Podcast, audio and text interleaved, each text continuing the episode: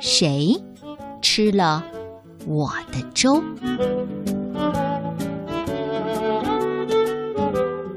小熊不想吃粥。熊妈妈说：“哎，所有的小熊都吃粥的，所以它们长得又高又壮。”可是小熊摇摇头说：“嗯，不要吃粥，不要吃粥。”好吧，那我就给森林里那只可怕的魔鬼熊吃喽。嗯，不要，我不吃。小熊看见妈妈把粥端到了屋外的老树桩上。这一天呐，当爸爸妈妈忙着采蜂蜜的时候，小熊爬上了树。他很想看看那只可怕的魔鬼熊，只是他一直没有等到。在回家的路上，爸爸就问了：“你看见那只魔鬼熊了吗？”“嗯，没有，因为根本就没有魔鬼熊。”当他们回到家的时候，妈妈说：“哦，可是有人吃了你的粥哎。”第二天，熊爸爸在小熊的粥里放了一些蜂蜜，可是小熊还是不吃。我不喜欢吃粥，太难吃了，不喜欢。于是爸爸又把粥放到了屋外的树桩上，留给那只可怕的魔鬼熊吃。这一天呐，爷爷奶奶来了，他们一起出去采浆果。爷爷说：“孩子，听说……”你不吃粥，那只魔鬼熊你知道吧？哦，它就喜欢吃粥。你猜怎么着？他们回到家的时候，小熊发现他的碗，对，就是放在树桩上的那只碗，又空了。第三天早上，熊奶奶在小熊的粥里放了一些蜂蜜和浆果。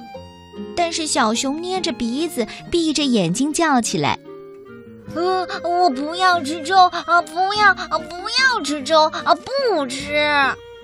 于是啊，爷爷又把粥放到了屋外的树桩上，留给那只可怕的魔鬼熊吃。这一天，小熊的阿姨、叔叔还有他的两个表哥都来了。大人们采栗子的时候啊。孩子们在树林里玩起了捉魔鬼熊的游戏。回家的路上，小熊一点也不吵，也没跟任何人说话。妈妈说：“哦，他应该是累了。”吃晚饭的时候，小熊一点也不饿。爸爸把他抱上楼，放到了床上。晚上，小熊做了一个好可怕的梦。魔鬼熊在树林里到处追他。魔鬼熊吼叫着：“我要吃你的粥，吃了粥，我就会变得又高又壮。”小熊抱着他的粥跑啊跑啊，跑过了长满浆果的田野，跑过了结着榛子的树林和蜜蜂飞舞的蜂巢，一直来到那个老树桩的跟前。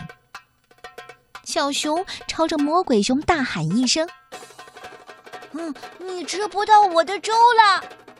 说着就坐下来，呲溜呲溜把粥吃了个精光，一点儿也没剩呢。就在这时候，他醒了。第二天吃早饭的时候，小熊吃了一碗放了蜂蜜的粥，和一碗放了榛子浆果的粥。整整一天呐，小熊都忙极了。他帮奶奶和妈妈把浆果做成果酱，再把蜂蜜倒进罐子里。接着，他又去帮爷爷和爸爸。但就在他们储藏果子的时候，爸爸突然问：“诶，外面是什么声音啊？”大家都认真的听了听，然后打开了门。门外，小动物们一起在喊：“啊，我们的粥呢？我们的粥呢？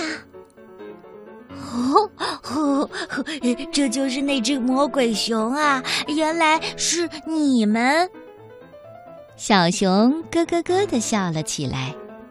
从这一天开始啊，每天早上，小熊吃完了自己的粥，都会再放一碗到树桩上给魔鬼熊吃。